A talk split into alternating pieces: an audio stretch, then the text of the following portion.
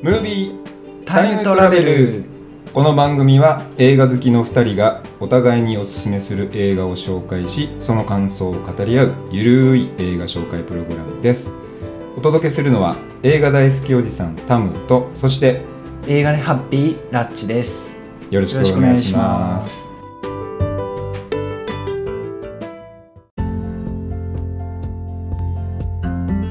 はい今週も始まりましたはい。よろしくお願いします。えーっとロッチさはい。ゲームってやるんだっけ？ゲームはですねスマホゲームですね今は。スマホゲーム？スマホゲーム？あの「ウマ娘と」あと「ニケ」っってるよね。ていうやつやってますニねケってなんだっけ？あのシューティングみたいなあのそうですね。あのうん。プルプルお尻が動く。あの後ろ姿しか見えないっていう。ああの撃つ前は正面も見れるんですけど、うんあの実際にこう銃を構えて撃つ。ゲーム画面だと。そうですね。で後ろ姿しか見れない。なんか広告に出てたような気がするな。そうですね。たまにやってると思いますねウマ娘は流行ってるよね。あれは結構面白かったですね。ゲーム性が多分面白いから。ゲーム性って何なの？どどういうゲーム？あのいわゆるあのスマホゲームって要はあの課金したら、うん。その強い装備が手に入るとかってあるんですけど、うん。まあうん。馬娘だとその強い馬娘のステータスを持ってるのガチャで引いたりとか、そのサポーキャトキャラを引くってこと？そうですね。キャラがガをチャになってる。キャラガチャとあとサポートガチャっつって、うん。そのキャラを育成するときに使うサポートカあーードアイテム？はい、うん。これもガチャにはあるんですけど。えゲーム性は何なの？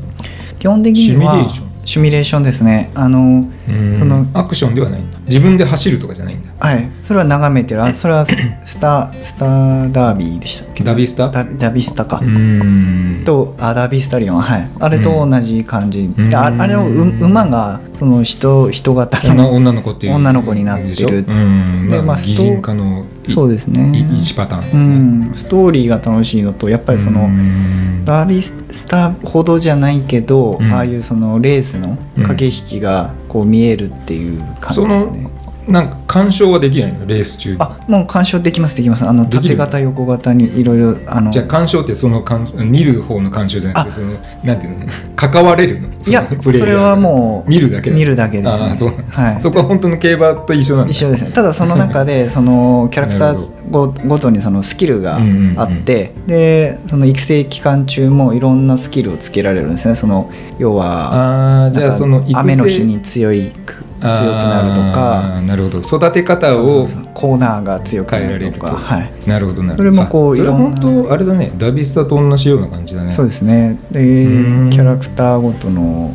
で 多分ゲーム性のストーリーあのシステム的にはなんかあの、うん。パワープロに似てるらしくて。ああなるほど。なんかはいはいはいはい。今どうなったのかわかんないですけど結構訴えられてたはずですねパクったんじゃないかって。そうそうそうそうそうね。そんな似てんだ。みたいっす。パワープロも俺やったことないしなわかんないけど。昔あの競馬ゲームはい。えっとなんだっけな。ウィウィニングポストはいはいはい。とか、はい。えー、とダビスタもだしなんかもうあともう一個あったんだよな。なんだっけな。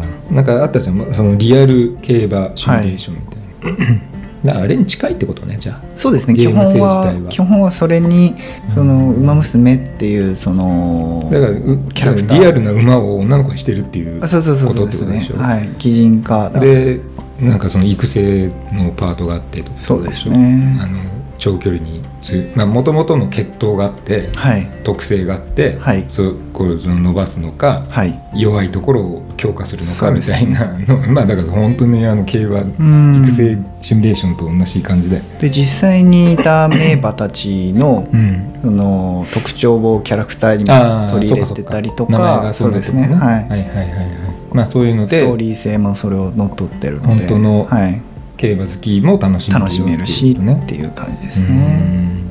昔さウイニングポストかな？なんかそれをやっててさ。はい。で電車でさ、こうい。う同じやってるやつとねはい。話しててそのはい競馬ゲームの話をしてて。ああ。やったことある？そう昔のあの女の子じゃないただの馬の。ダビスタダビスタぐらい。はやったかな、うん。でもちょっとですねその親戚が持っててちょこっとやってみたみたいなあれってさ馬娘はガチャじゃん。馬馬っていうかそのキャラをはい。手に入るのは、でもその昔のそういう競馬ゲームって買うわけよ、はいはい。競りで。はいはいはいはい。でそのお金稼いで、はい。馬の最初なんか手持ちの資金があってそれで1頭買ってはい。それで勝ち続けたら賞金が入って、はい資金を貯めて、はい。また次の馬買って。みたいな馬主体験みたいな、はいはい。馬主経営シミュレーション。はい。なんかそんな感じなのね。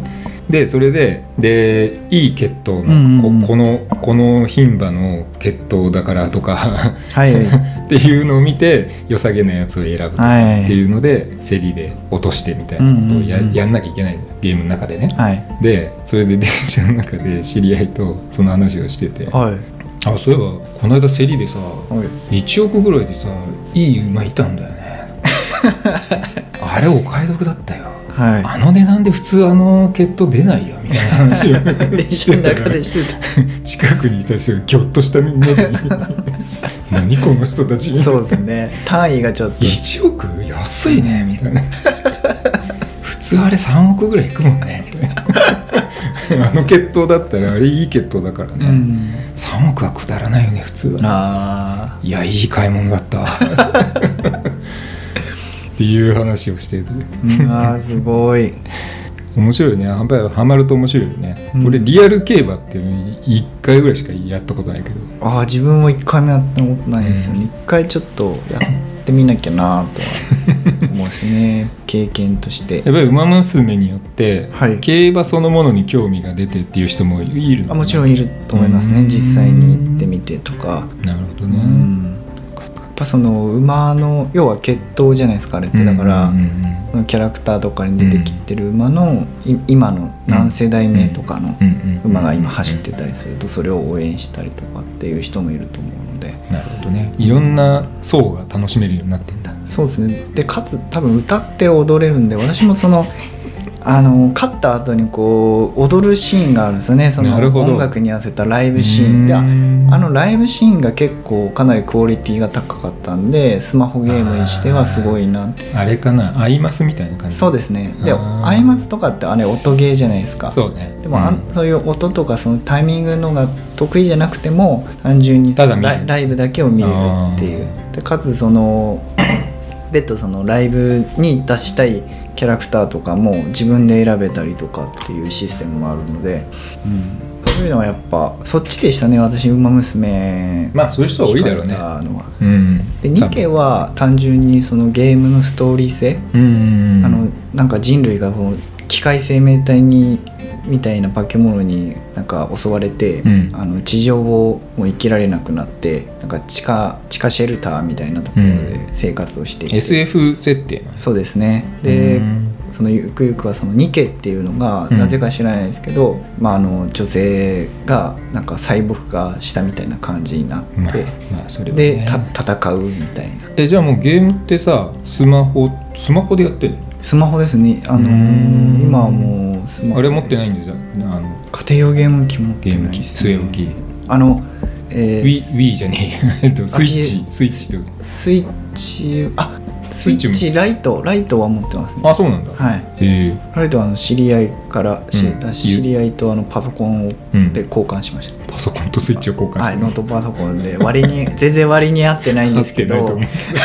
まあ倍以上。まあまあまああのあのまあ何年3年ぐらい経ってたし、うん。まあ、まあまあいいかなと思って、はい。えスイッチで何やってんの？スイッチは今はもう何もやってないんですけど前は動物の森と物ね。うん。あのスプラトゥーンとかやったことなかったんであの3が出た時に買ってみて3ですね。なるほど。うん。じゃあもうもっぱらスマホゲームって感じなんだ。もうそうですね。ゲーム自体はそんなにやってこなかったってこと？そのスマホゲームの前ゲームは実家にいた時はいや、えーゲームボーイゲームボーイからゲームボーイアドバンス SP SP は SP やったね。あのち四角いやつでしょ。四角いやつですね。懐かしいな。あと任天堂任天堂 64?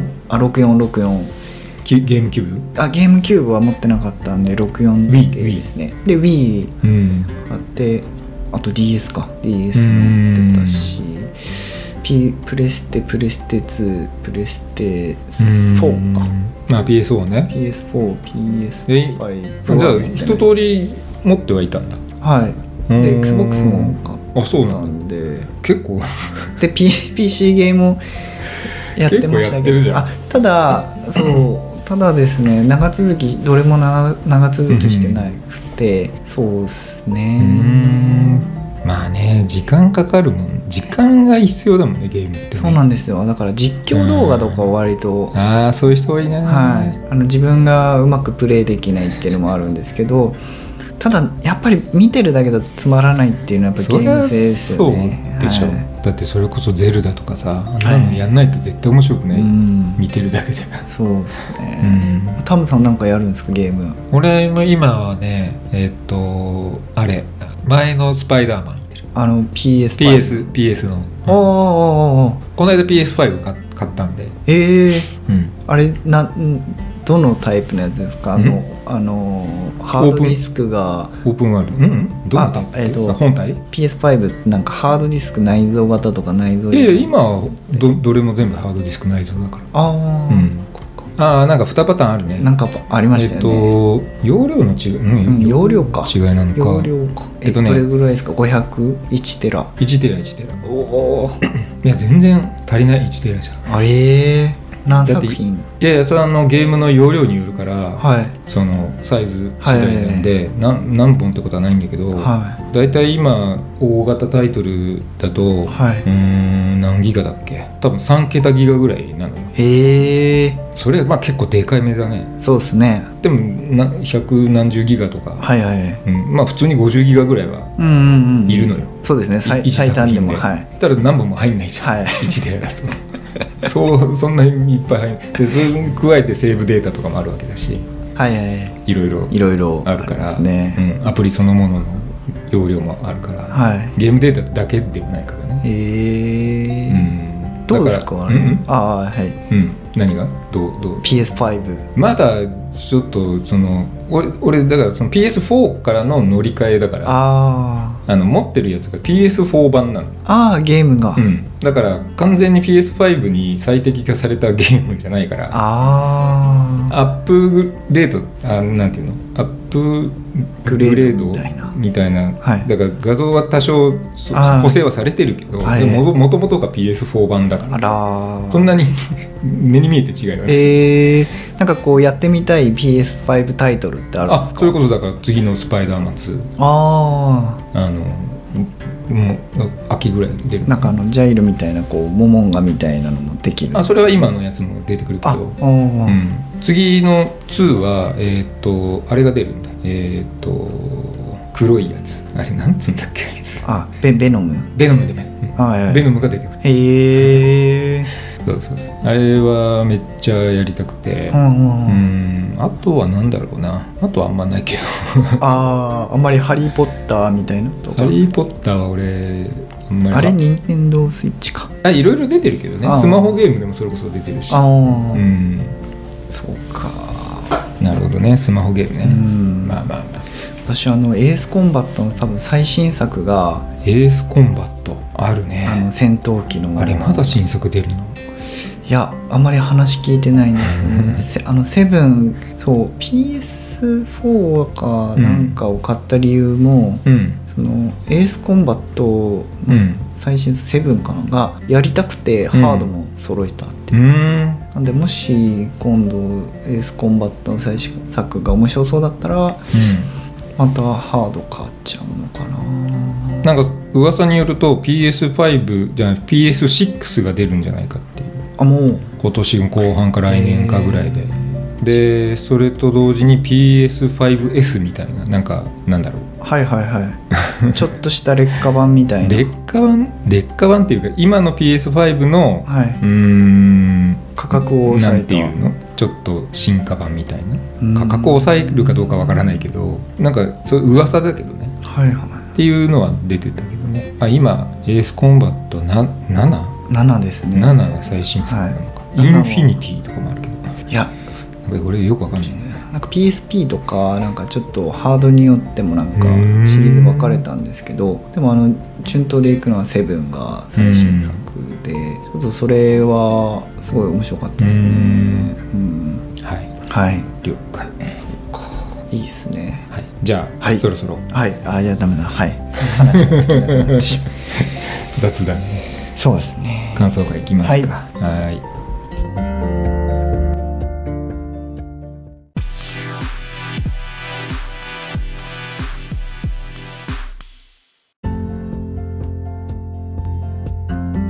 はい。じゃあ感想会です。はい。じゃあまずラッチからはい。バッドジーニアスですね、いやーなんか、すごいまあタイ映画っていう話だったんですけど、うん。なんか普通のうん、うん、なんか映画にでした。なんか普通の映画。あえっ、となんかえアメリカでアメリカ映画って言われててもなんか、うん。ああしそうなんだよねみたいな感じで思どっっちで見たちゃうぐらい。吹き替えで見たの？えっ、といや字幕字幕で？ですね、はいはいはい。なんですけど、まあ、まあストーリー的にはあの最初になんか有名な学校に入学できるみたいな、で奨学金もらってうん。通うみたいな話で勉強頑張ってたらまあ友達がもう演劇かやっててなんか点数が足りてないと出れないんだみたいな、うん舞台に出れないんだうん。みたいな。だから助けてくれっていうところで、あのまあ、その場しのぎでたまたまあの先生の目を盗んで、うん。その消しゴムに答え書いて渡したっていう、うん。そのカンニング行為がうん。その彼氏にバレちゃって、まあ、女の子から多分彼氏に話があったんだと思うんですけどそう。でで彼氏もその友達も、まあ、前回言ってましたけど、まあ、お金払って入学したようなもんで。ほぼほぼね。うん。うんほぼほぼ金で入ったような。そうなんか。別に勉強ができるから入ってるわけじゃなくて。うんなくて。うん。まさかそんなお金払わずに入ったと思ってんのみたいななんか勉強だけで入れたと思ってんのかぐらいな なんかそんな勢いで向こうは言っていて。でなんか、まあ、いくら出すからやってくれないかっつって、うん。で他にも人人がいると。他にもあのカンニングさせたいやつがいるんで、だから結構な大金になるぞみたいな感じそうね。でで頭いいからやっぱ計算とかも考えると数学が得意うなんんやっぱりうん。魅力的なんですよね。でそれがやっぱりなんていうのかなすごいやっぱ人に伝染するというかその要はだんだんと規模が大きくなってってその前言ってたようにうん。巨大ビジネスになっちゃって、客が増えていくそうなんですよね。みんなそんなにテストできないんだっていうね。そうそうそうそうそうそう。そんな金持ちいっぱいいんのかよとか思いながらもただでもうん。その人の将来がかかってるからみたいな感じでお金払うんですよね。まあそれだけ金をみんな持ってるっていうかお金持ちばっかってことなんだよね生徒。はい。うん。でその相棒になるのがその学校の中で同じようにその奨学金を受けてうん。頑張って勉強してる、まあ、男の子なんですけど、うんまあなんていうか最初すごい誠実でそのカンニング行為を見つけちゃって、うん。まあそのヒロイン自体をあののカンニング行為を言ってたわけじゃなくてうん。そのヒロインのそうと隣の席にいたやつがカンニングしてるぞっていうのを、うん。まあ本ヒロインにも言ったし先生にも言って、でその子が実はそのヒロインからカンニングを受けてたんで客客だったってことだね。そうそうそうカンニングビジネスの 客だったっていう。ということででヒロインも、うん。あの罰を受けてお父さんも呼ばれちゃって、うんうんうんうん。で一回叱られるんですけどただや叱られるだだけだけじゃなくて留学も取り消しになるんだよね。あそうですね、うんそれ海外留学をすごい楽しみにして頑張ってきたのに。推薦学校推薦の生徒として、まあその、まあ、試験を受けられるということですよね。ただ学校からは1人しかはい推薦できないから、枠がまあ、どっちかにするかっていうじ、タイミングでそれ,、うん。その事件があってで、まあしまあ、資格を取り上げられて、彼女はっていう話だよね。そうですね。バンクね、あバンク。はい。バンク、はい。あのこのお母さん母子家庭でね、はい。で洗濯クリーニング屋やってる、やってますね。実家がね、はい。まあ、苦学生だよねいわゆるね。いやーすごい頑張ってましたよ。まあ、か彼もすごい頭いいんだよね、うん。あのリンまあ、主人公リンっていう女の子で、はい。リンほどずずば抜けてはないんだけど、うん。まあほぼ同じぐらい。数学ぐえっとオリンピックみたいなのにも一緒に出たりとか、ね。ねチームで出たりとかして、優勝もして。そうそう優勝したりとかする。まあほぼほぼ同じぐらいの頭脳を持ってるようなうん。生徒ってなんかある意味対照的でしたよ。やっぱりあのりりんりんちゃんのうん。家庭はお父さんでバンクのまあ家庭はお母さんってそうね。なんか、まあ片親同士っていう。そ対照的な感じで描かれていてなんで最初そのヒロインがこうカンニングっていう、まあ、要要は悪いことに、まあね、はい。不正不正だようんね、ことをやってそれに対して彼バンクはなんかこう嫌悪感というか何やってんだよみたいな感じになるんですけどそれがあのいつのタイミングかちょっとあれなんですが、まあ、逆転してしまうというかそのバンクもだんだんとそのカンニングしてお金稼ぐっていうのがすごいどれだけコストパフォーマンスがいいかってやっぱ 頭いい人ほどやっぱそうなっちゃうんですかねやっぱり。どうなんだろうね。うんと頭がいい。うん。だから頭脳が、まあ、賢いっていうのと、はい。なんだろうな人としてっていうところは別にリンクはしてないっていうか、はいはい。別に頭がいいからみんないい子ってわけではない、うんうんうんうん。だから倫理観が違うんだよね。あそう主人公の倫けど倫の倫理観と、はい。バンクの倫理観が全く最初はね最初は違うの、そうですね。バンクはそのもう誠実不不正誠実っていうか不正は絶対に許さない。はいタイプもうちょっとした不正それこそ横断歩道は必ず渡るとかレベルの まあなんていうの赤ずずるはしないっていう。止まれという。そうそう、ん。そそのレベルでのずるをしないっていうちょっとこうか硬いうんうん考え方。でリンはもうどっちかもうちょっと現実的っていうか、うんはい柔軟性。柔軟な考え方、まあ、効率重視みたいな、うん。うんね、考え方でだからちょっと多分一般、うん、一般的っていうかその彼と彼女のその倫理観が違うんだよね、そうですね。うんそこのズレがやっぱりあって。でバンクの方はどうしてもやっぱり許せないんだよね。そんな不正をしてね何になるんだと。最初ね。であそうですね。の努力勉強すればいいじゃないかと、うん。俺だってそうしてうん。ねその今こうなってるんだと。ね、その成績を得てるわけだから、努力ししろと。うんうんうん。で多分だからたお俺の受けた感覚ね。はい。だとバンクは努力型の秀秀才なのはいはい。だからもうとにかくその努力をしてうん。勉強をしてその能力を手に入れてるはいっていう秀才なわけ。だけどリンの方ははい。天才なんだ。よなるほどなる ほぼひらめきでほどはい。全てを解決してるから。うん。だからそのなんていうんかな彼女は勉強をしてあの能力があるわけですね。もともと本当にただ頭がいい めっちゃ賢い。ね だからもう瞬間的に問題をまあ読んだだけで。パッともう3秒ぐらいでもう答えが分かるっていう、もう多分超天才なんうんうんうん。そこの多分違いだと思う、うん、だからそう大した努力なんかしてないのにうんうん。できちゃうっていう、うんうん。うんだからそのカンニングビジネスうん。も、あの最初その消しゴムにマークシートの答えはいはい。ABCD のうん。っていうやり方は、まあ、その時とっさにねはい。テスト中にとっさに思いついてやったけどまあ、それもあの結果的にはあの成功してしまった。はい。でその後その友達のね、えー、とグレースか。グレースうん。の女の子の友達の彼氏、はい。まあこれも金持ちのボンボンのうん。息子で、まあ、そいつがまあプロデュースによるはい。カンニングビジネスが始まって、はい。い、ろいろこうなんていうかな、えー、と客がこううんうん。広がっていく中でもうちょっとこう効率よく、うんうん。その消しゴムだではもう間に合わないわけよね。そうですね、ひうん。人も多くなってきて教室の半分以上がもう全部客みたいな状態で、そ れ全員に あの伝えなきゃいけないから、うん。カンニング答えをね。でそれで編み出したのがピアノ。あ音ですね。そうですね。あのの指の動き。で音で。はい、でそれもその偽装工作にも使ってんだよね、うんピアノ教室。はいはい。リンリン先生のピアノ教室の月謝代っていう名目で金を渡してるっていう。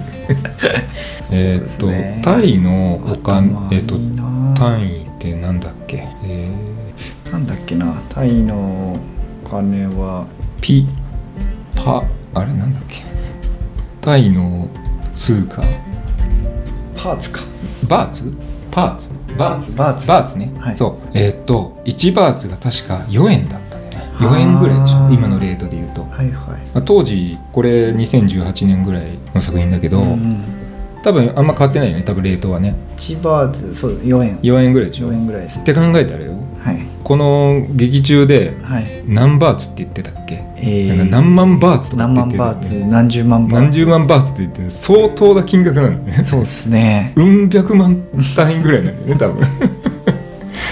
そりゃあねっていう。いややっぱねそろばん弾いちゃうんです頭の中でねまあもちろんそのリンはお金のためっていうのももちろんあったんだろうけど、うんただやっぱこううんお父さん思いでやっぱりあのそうね。家族家族とか仲間というかその友達思いというか大変な思いをして、うん。その普通の公公立の中学校からうん。私立の高校に編入させる、入学させるためにはやっぱりお金うん。ね、お父さんも借金したりなんか売ったりしてそうですね。捻出してうん。ギリギリででも彼女娘がね頭がいいの分かってるから伸ばしてやりたいと思って、そうですね。お父さんも先生なんそうなんですよね。別の小学校の先生かなんかなんでね、でまあっていうのも分かってるから、うん。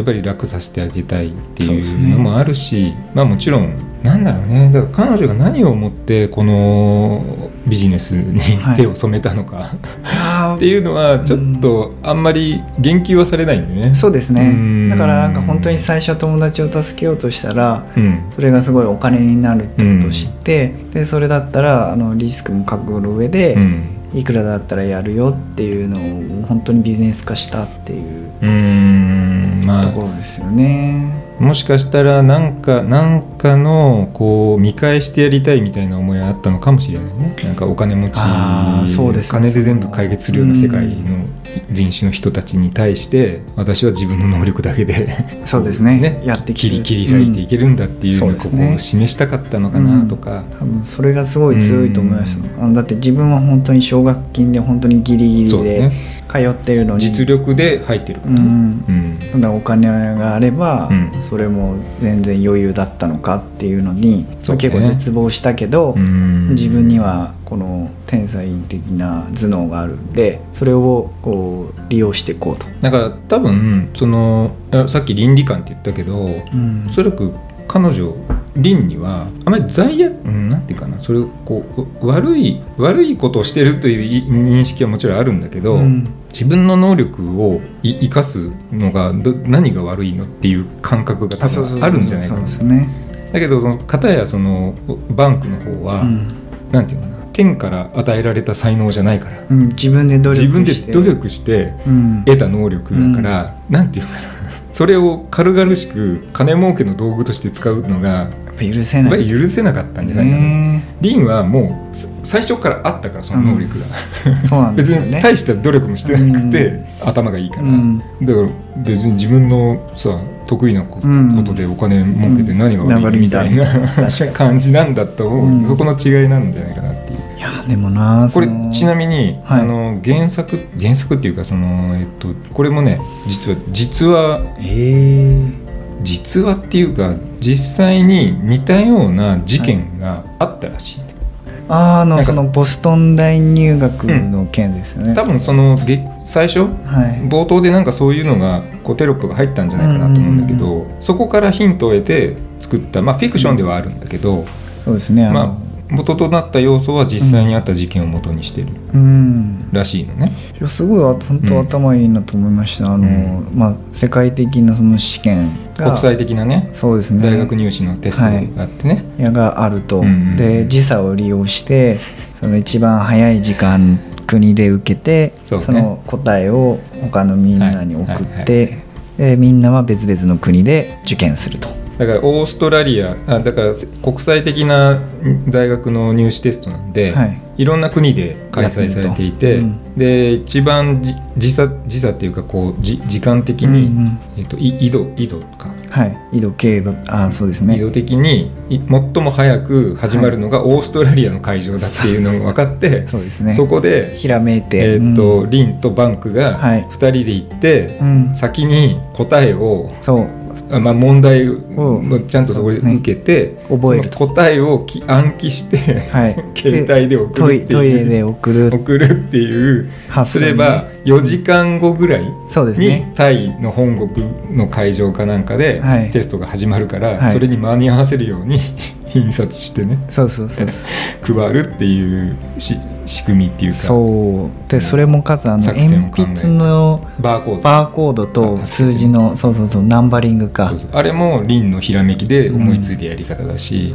全部そうだよ。ピアノで教えるっていうのもそうだし、全部彼女がひらめいて、うん。し仕組みは全部彼女が考えてる、うん。だからやっぱり本当は頭がいいっていうか天才なんだよね。ひらめきで全部やってるそれがもうすごい映画を見ながらすごい楽しめたところですね。あこう。いう発想で。いやカンニングっていう、まあ、ある種の不正行為なんだけれどもそ,、ね。れを成功させるためには、うん。こういうことをやればうん。こういう結果になるんだみたいなので、いやあれよく思いついたななんかあのー最初俺も予告とか見て、はい、まあ面白そうだなと思って、うんまあ、全く最初ね、みはい。見るまでうはんどんな話か分からずに行ったんだけど、なんていうかなそのまあカンカンニングが題材ですみたいなのは分かった上で見に行ってるから、まあ、カンニングするんだろうなと、うん。まあ、それにまつわる事件が起きてとかなんだろうなって思って見始めたらさ、うん。もういきなり最初のさその女の子の友達にはい。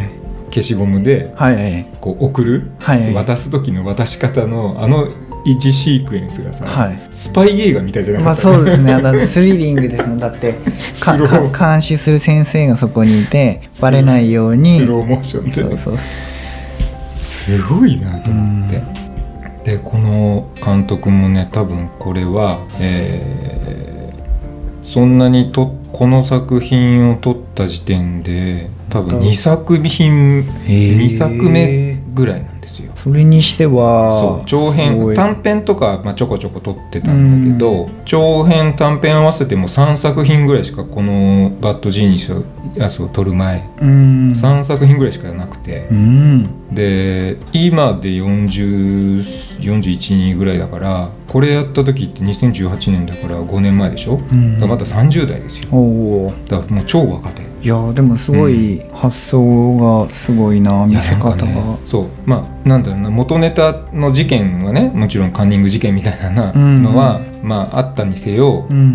それをこれシナリオ化して脚本作ってうん。よく考えたなと思いますもん。で演出。うんそう脚本、うん、監督演出もこの人だし、うん。うん脚本も書いてるから、うん。まあ脚本は共同で書いてたりもするけど、い、やーすごいなと思ってしかも見てる間ちょっとあんま分かんなかったかどうか分かんないけど130分あるからねこれ。映画あそっか。実は。実は2時間超えてんのよそっか。あんまり感じなかった。感じなかったですね。だよねやっぱ。はい。やっぱ感じなかったですね、で最初のその消しゴムシークエンスもそうだけど、はい。その後半のもうメインのやつその国際テストはいのでオーストラリアでやるうん。あのあのもうクライマックスのシーンがすごくなかったあれ。本当ただのスパイものだよね。いや本当に。すごかったよね。もうあの暗暗記してすぐ忘れないようにこうトイレに駆け込んでで怪しまれるんですよね。でそれは閉まれるよ、うん。毎回毎回かトイレに行って長い時間長い時間ずっと個室にいるから。うん、出てこいって言ってそうそうそう。でバンクがミスっちゃうんですよねそこで水っちゃうんだよね。で捕まっちゃって。あのあれなんだよ。だからもともとその国際的なテストだからそういう不正対策みたいなものは万全なんですよ万ね全で、まあ、携帯とかももちろん持ち込み禁止だし、うん。とかっていうのももちろんあったんだけど、うん。さらになんか別の場所かなんかで不正行為が発覚したみたいな。当日ね当日だったっけ？当日でしたね、うん。で、うん。それでさらに強化されたって強化されでなんかすげえもうあの SP みたいななんか警備員みたいうんうなのがんうん。配備されてて、もうとにかくハードルが上がってるわけよね、うん。まあそんな中果たしてね。カンニング大作戦 まあ要するに タイタイの高校生カンニングスーパー大作戦いやーそうですっていうね感じだよね話的には。いやでもあの最後のあの、うん。バンクの変わりようが結構ショックでしたね、あー最後の最後のねうん。ラストのね。はい。はいはいはいはい。あショックだったんだ。ショックでしたね。うーんなるほど。あなんかハッピーエンド的にあなんか無事戻ってきたんだ。まあ結果結果バレるんだよね。うん、うん。凛とうん。凛とくっつくのかなと思そっち？はい。なんかいいいい商売があるんだよ。恋愛要素はほぼなかったもんね。ほぼなかったんです。けどちょこちょこやっぱりリンがやっぱり思うそのバンクへのその尊敬っていうんですかね。やっぱりその中の、あのすごいこう真摯に向き合って勉強に対してすごい真摯に向き合ってる姿がやっぱなんかまあ本感じるところはあったんじゃないかなと思うんですよね。本来バンクが言ってることの方がまあ正しさで言えば正しいわけだからねねそれはリンがやってることの方が、それは不正行為なわけだから、別に正しさで言えばバンクの方にはい、になるんだけど、うん。だけどっていうところだよね。そうですうね。ん。まあちょっとしたねオーストラリアのが旅旅行っぽい感じで、ああそうですね。ね、なんかデートデートみたいな。うん。うん。まあ、一緒に写真撮ったりとかうん。いうのも、まあでもあれ最終的に消したりしてるし。まああのか同じなんか親しい間柄だと思われないようにそうだね。念のためうん。証拠を消して、うん。で逃げるわけですよね。で逃げてる最中もいやでもあの確かにスリリングでしたね。すごかったよね、でやっぱりああいうこうちょっとしたところで彼女がやっぱりその自分の感情とか、はい。そのい一時の思いみたいなものよりも、うん。効率だったり結果の方を優先するっていう性格であるっていうのがもう如実に現れてるよね。そうでだって普通に考えたらもう16歳7歳ぐらいの高校生なわけじゃん、で初めて行く海外でさ、は海外旅行でね、はい。試験で来てるとはいえ、はい。でもっと遊びたいですね。男の子と2人でさ、うん。であのシドニーのねはい。あのなんだっけオペラハウスはい。がバックに写真撮ってってさ、うんうんそれは思い出じゃない？うん思い出ですね。ね。あっさり消すからね。いや結構悩んでましたよ。結構悩んでたけど最後にバンクがあの気にするなみたいな早く行けみたいな感じのそうね。だからあのしてたんであのアイ2コンタクト人二人がグルだとバレちゃいけないから、うん。はい。その写真が証拠になったらいけないからって言って消すんだよね、そうですねでもそれはまあ迷ったかもしれないけど、うん。消しましたね。結果結果的に消しましたよ。消す方を選んだっていうことはやっぱり彼女はそういう性格なんだなっていうキャラクターがね現れてたなと思って、うん。まあ、心情をすごく表してたいやなーうまいね。あの見せ方はね。本当にうまい、うん。いやなんですごいとても楽しめました、ね、あーよかったよかった。はい。はい、じゃはい。あ楽しめたということで。はいありがとうございまじゃあ次はすはい。グリーングリーンブックです。これはですいかがでねすか？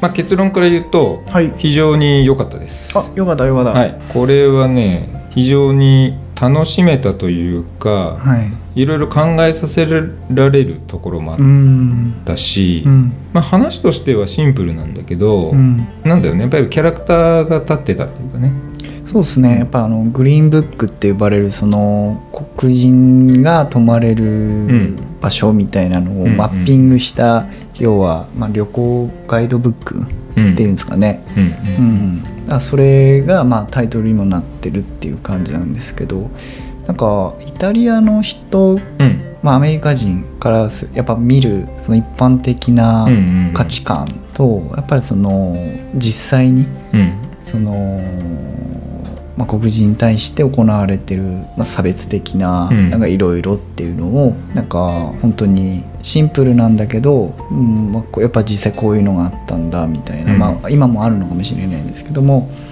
を描いてるなっていうそうねところでしたね。だから割とそういうこう社会性な社会的なテーマをうん。含んだうん。話、まあこれは何でかというとまあ実際にあった話。これも実話ベースの話なので,、で本当にそういう黒人のミュージシャン、うん。えーピアニストうん。ジャズピアニストうんうん。のもいてでそのまあドライバー、はい。運転手うん。になる人もこれ実際にいた人でまあ、うん。あの実話なんで、まあ、本当にあった話をベースにしてるから、うん。っていうのもあるんだけどやっぱりアメリカの現実っていうのかな。うん。いま、未だに続いているうん。人種差別、うん。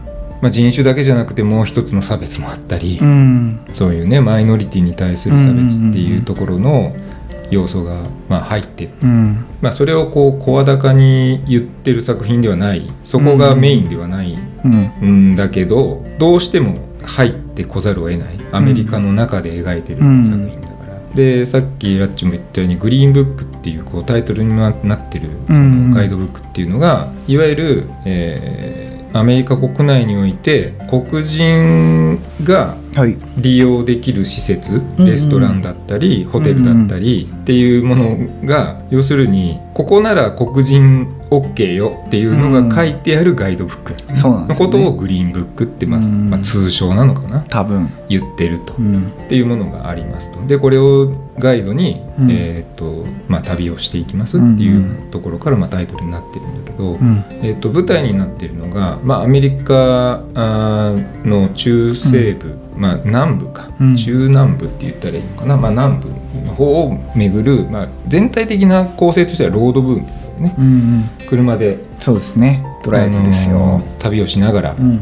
縦横断かな？な南部を横断するみたいな感じなのかな、うんっていう、まあ、ジャズピアニストなんでそのツアーで行く先々で、うん。まあ、演奏をしてっていうところについていく運転手兼ボディーガードうん。との、まあ、交流の話。そうですね。で時代的には1962年。あでこれ実際に本当にうん。実話なんで、実際にこの、えー黒人のねジャズピアニストが実際にやったツアーあうん。から、まあ、こうインスパイアされてうん。作った話と。はい。いうことですね。いやこれはまああの先週のね最強の2人にもちょっと通じるところがあるんですが、はい。まあなんだろうね。一般的には裕福な、えーうん人とちょっとこうひ貧困層っていうか、うん。まあまあ一般庶民のうん人との、まあ、交流を描いているっていう意味では、まあ、構図は似てるよね。そうですね。うん。ただそこに、うん、最強の2人も多少そういう話はなくはなかったけど、うんより時代的にね、うん。1962年っていうもう今からもう、うん、50年以上前のアメリカ。もう今よりももっときついうん。人種差別が、まあ、横行当たり前のように黒人を差別していたっんていう時代っていうのもあって色濃くそれがやっぱり出てるうん。作品ではあるかうな。ん。でやっぱりもう随所にそういう要素っていうのが入ってきてて、うん。もうもうほんとちょっとしたこと。はい。でその一番俺きついなって思ったのははい。なんていうんかな。いわゆるそういう権力を持ってるような人例えば警官だったりとか、ううんんまあ、どっかの役が役職ついてるようなね、うん。お偉いさんみたいな人が黒人に対して差別的な態度を取るとか、うん。行動をするっていうのは、うん。まあ、今でも別にあるじゃないですか。だけど俺が一番きついなって思うのは本当に一一般的庶民もうんうん。う体に染みついてる。はいはい。黒人は別っていうんううん。のがもうその土地のはい。しきたりじゃないけど、はい。ルールみたいになって,、うんますね。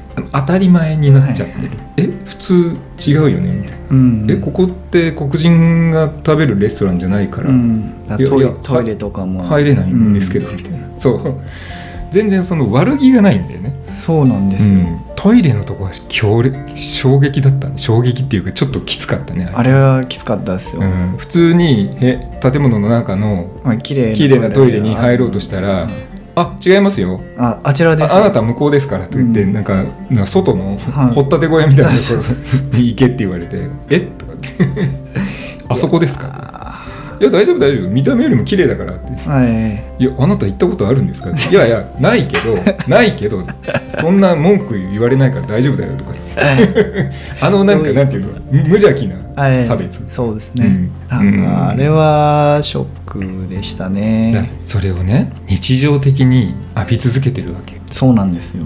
黒人は。だからでその片やもう一人の主人公である、まあ、運転手兼ボディーガードはい。のトニー。ねはい。あれなんつ なんか通称みたいに呼ばれてトニあーなんかートニーなんとかって言われてる。まあ確かにあの切れるナイフみたいなあれですよね。要はそうそうそうう。そうあだ名みたいな。あだ名みたいにつけられてね、でそのトリトニーはいイタリア系の、まあ、い移民の2世か3世かみたいな感じなんだよね多分ねイタリア系アメリカ人で。だからまあ要するに2人とも、えー、とジャマイカ系のアメリカ人だしそのピアニストの方は、でボディーガード運転手の方もイタリア系アメリカ人だから、まあ、要するにアメリ移民系のうん。アメリカ人なわけよ、うん。だからこうなんていうかないイギリスヨーロッパ系のうん。白人でもないし、うん。片や黒人だしみたいな。2人ともうん。まあマイノリこうなんていうのレベルは違うけどアメリカにおいてはマイノリティである2人なわけよ、そうですね。どっちとも。はい。でもやっぱり見た目が白人だから、うん。イタリア系って言ったって言葉喋んないと分かんないし、まあ、うん。見た目だけではちょっとね、う分かんないからパッと見は白人だから、うん。そのトニーの方はそれほどあからさまな差別は受けてないけど、うん。やっぱりいたこうかみたいな風に言われることはあるわけじゃん。そうですね。見た目からね。でまあ結構手が早いからトニうーは、ん。喧嘩っ早いんでね。すぐ手出しちゃってね。警官殴っちゃったりとかね、うん。するんだけど、まあ、やっぱりそのシャーリーの方ねピアニストのうん。ドクターね、ドンドン。ドン。ドンドンシャーリーの方はにそんなのもう日常茶飯事なん差別ね、うん。あからさまなそういう嫌味を言われたりとか差別受けるっていう扱いをされるっていうことが日常なんでうん。そんなことぐらい我慢しろよと、ちょっといたこうだって言われたぐらいで、ん。なんですぐ切れるんだと、私なんか常に言われてるんだそんなこと。やっぱりねなんかこう楽屋とかね、はい。楽屋がなんかあの調理場のか片割れにあるこななんていうの？物置みたいなところうん。が「あ控こちらこちら控え室です」とかって当たり前のように言われるっていう。ああいうのってやっぱり分かんないね。やっぱり日本人である我々は分かんないよねいや多分そんな扱いをされたことないじゃん日本人。そうですね。だから種種族がやっぱこうあれなんですよね。島国だった外国にもしかして行ったら行ったらうん。そういう扱いを受けることもあるかもしれない、うん。それこそアメリカにうん。日本人が行った時には、そうですね。うん。だけど日本の中だけにいたらそんなことがまずないじゃない、うん。うん、だからそこがやっぱりアメリカならではなのかなと、うん。いろんなやっぱり国のはいも人たちがこういるうん社会なんで,、うん。で根強くやっぱり黒人に対する差別っていうのはね、うん。でしかも、えっと、南部っていうのがとにかく、より一層ですよね。うん。そういう。でもう今はさすがにもうないと思うけどこの1962年だってそんなに大昔じゃないじゃん。だってたかだか4 5 0年前ぐらいの話じゃない、その時代にさ黒人専用ホテルがあったんだっていう、うんうんうんうんうん。それ衝撃じゃなかった？衝撃っていうかなんかえって思う思うよね。そうですね。なんかそんな何百年も前の話じゃないんだよ奴隷制度があった頃の時代ですらないのに、うん。当たり前のようにここはあの入っちゃいけませんとか、うんトイレは別ですとかっていうのが当たり前のようにあったんだ日常生活の中にも溶け込んでたんだっていうね、うんいやーちょっとやっぱり根が深いんだなと思って多分今は今のアメリカではそれほどこううん。見えなくなってきてるかもしれないけど、あー一般的な。一般的には、でもそうですうね、ん。なんあかあると思います。絶対根底にはあるんだろうなっていうのがやっぱりいまだにそういう事件があったりするじゃない、うん。ね、あの警官によるぼ、ね暴行だったり。とかたどちらかっていうと日本はあの身分の差のあ方がー激激しいというかそそっちですよね。こうこういう種族的人なものではなくってまあど。うなんだろうな。まあなくはないよ、うん。それこそその朝鮮の人たちに対するものとか,、かね、もそうですし、まあ、ホームレスの人とか。それはどっちかっていうと人種っていうよりは格差のあそうそうそうそうそうですね身分の格差それはもう今多分どの国でもそうだと思うよ。まあそうですね、まあ格差社会なんで。資本主義をやっぱり取り入れてるそうそうのそうそう。でいうとまあアメリカなんかも如実にそうだと思うし、うん。あとだからこそなのかの、うん。まあいじめもそうですよね。なんかうん。それもすごくなんかあれじゃないですか。見えないいじめ。要は先生とかそういう親とか。うん。一般は見えないけどその、うん。クラスとかクラスの一部だけは知ってるそのいじめとか。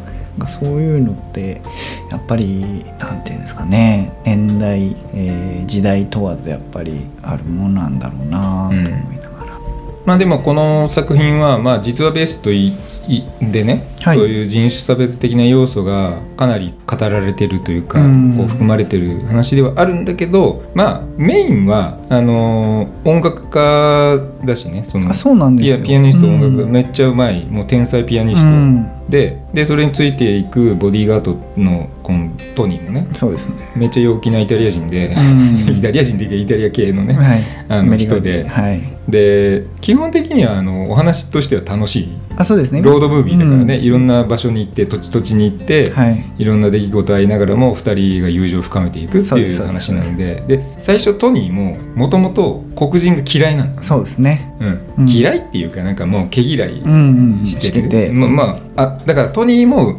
この劇中で旅の途中で出会ういろんな白人はいはい。このピアニストのシャーリーに対して、うんそういう差別的な態度を取るうん。白人と同じ側の人間だったってことですね。そうですね。も。も。もともとはそうだったってこと、なんだけど彼と関わまあ旅をすること。まあそれは仕事でね、そうですね。いい一緒になるわけいいギャラがもらえるからっていうんで、一緒に2ヶ月ぐらいかな、23ヶ月ぐらい一緒に旅をすることで、うん。まあ、交流を深めて、うん。で考え方自体も変わっていくと。そうですね、だ結局やっぱね、あのーまあ、ツアーで回るんでやっぱうん。向こうからすると来てくれってうんそう招待されて招待されて呼ばれていってるわけでね、うん。で呼ばれていった先でそのタムさん言うようにね、いろんな扱いがあって、うん。それとこれとは別です。そうなんですよ。それがもうその差がねすごい激しくて。ただ最後あのうん。クリスマスかな。パーティーみたいなところで、うんうんうん。あのトニーの家にうん。呼ばれてとか今行ってなんかワイワイやってるあの感じは良かったな、そうね。やっぱりあの特にアメリカの人たちのクリスマスに対するまああれはっきり言ってもう日本でいうと正月みたいなもん、うん、うんうんうん。基本的には。あの休みなんでね。そうですね、うん。だからそのトニーもそうだったように家族もそういう偏見というかそのまあ、奥さんだけちょっとねうん。こういなんだろうリベラルな感じなんうだ、んうん。うん。でもやっぱこうその中でなんかこうねあの友達なんだ、ね俺の友達なんだみたいな感じで紹介もして。もともとトニーが住んでるのはニューヨークうんうん。なので、まあ大都会ですよ。ですね。アメリカの中でもね、うん。でもやっぱりこの1960年代、うん。ニューヨークぐらいの大都市であったとしてもやっぱり差別はあからさまにあったんだっていうね、うんうんそれがよりこう南部の田舎郊外の方に行くと、よりそれが顕著に現れてるっていうのが、うん。うんまあ分かるような出来事になってたし、まああるこのピアニストのシャーリーについてはもう一つもう一つ秘密があって、うん。っていうのもあって、うんうんうんさらにどうしてもこうなんだろうな差別を受けるようなうん。立場そうですね。でもあるっていうところが、ただまあそれをこう超えて友情を結んで、はい。い、や本当いやいい映画だったいやなとよかったで思って紹介できてよかった。そうめっちゃ面白かった。ああよかったです、うん、なんかあの手紙がねはい。手紙は良かったよね。あの2ヶ月ちょっとぐらいあ家族から離れあて旅をするから奥さんが必ず手紙書いてねと、はい。出先から、はい。で最初そのトニーも字字は読み書きはできるんだけど、うん。まあ、言葉あんま語彙がないから語彙力ないから、うん、パスタがうめえとか。短文なんですよね。景色が綺麗とか、うんなんかそんなことしか書いてなくてでそれをその見かねちゃシャーリーがうんですよねねあの添削して、うん。ものすごい詩的なものすごい手紙に書き換えて、でこう途中からねそれをこう送り始める。そうですね。であれやっぱり奥さんがね最後の最後で、うん。ああ分かってたんだなっていうああの奥さんがだからやっぱりすごいいすごい人なんだろうな。あすごい人だと思いますよ、うん、その人種に対するリベラルな考え方もそうだし、うん。あのまあ家族とかね旦那であるトニーに対する接し方も接だし。し方とかも含めて、なんかものすごい頭のいい人っていうか賢い人なんだなっていうのがなんかこう分かってくるそうですね。中立な。シーンだったよね、あそこ手紙のところも、あやっぱバレてたんだ。う んそれはだってバレますよ。だって。それは旦那あんな、うん。こんなの書くわけがない。いそそううん。ただでもそれがやっぱりねあの2人の関係性もそうだしこう今後のトニーへのその影響もあったって思うとなんか素晴らしいなと思いますよでもあんまりあそこ多くが語られてなくてただ、はい。ただセリフであの一言「手紙ありがとう」っていうだけではい。表してたじゃん。そうですね。でなんだけど多分彼女はその旦那であるトニーが、うん。その他の人にうんうん。その自分の家族に宛てる手紙を見見せてっていうか、はいはいはい。共有してうん。やることすらやらない人だっていうのを分かってるから、うん。そこまで心許した仲になったんだっていうのも込みでありがとうだったんだなっていうのが思ってそうですそうですね深いと思いますねすごいなあと思ってね。ましてや相手が黒人だっていうのトニーの考え方ももう奥さん。だから知ってたわけだから、うん。なおさらそれをね書いてももらって、るっていうのが分かったっていうのが、まあ、どこの段階で分かったのか分かんないけど、まあ最初に見て分かったのかな。こんないやまあもうあの人なわけないじゃんっていうのが分かったんだろうと多思うけど。分それは分かったと思うんですけどでもなんでだろうっていうの多分あったと思いますよ。なんでこんな、変化があったんだろうっていうのなっていう。はい。はい楽しめました、ああよかったです。はい、じゃあ次週。次週の、はい紹介作品に紹介作品ですね。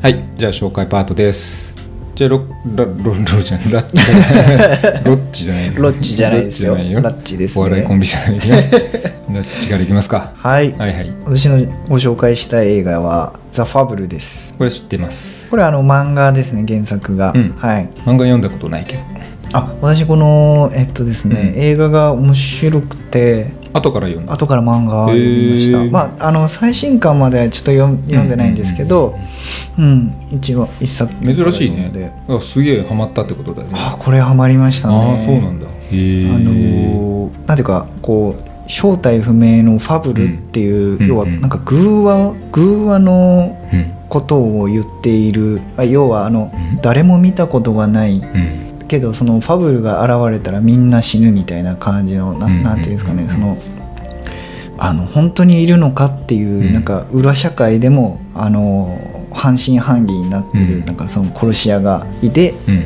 その主人公はその、えー、凄腕の殺し屋というところで、まああのボスからですね、うん。あの1年間うん。あの誰も殺さず、うん。一般人としてうん。暮らすことみたいなのを指示を受けてですうんね、であのいつもあのパートナー女性女性もあの一緒にうん。うんその生活を支援してやれて要は殺しばっかやってきてるんで、うんそんな一般人の生活なんかそのすぐにはできないから、うん心配だから見張ってろみたいな感じで、うんお目付け役みたいな。お目付け役ですね。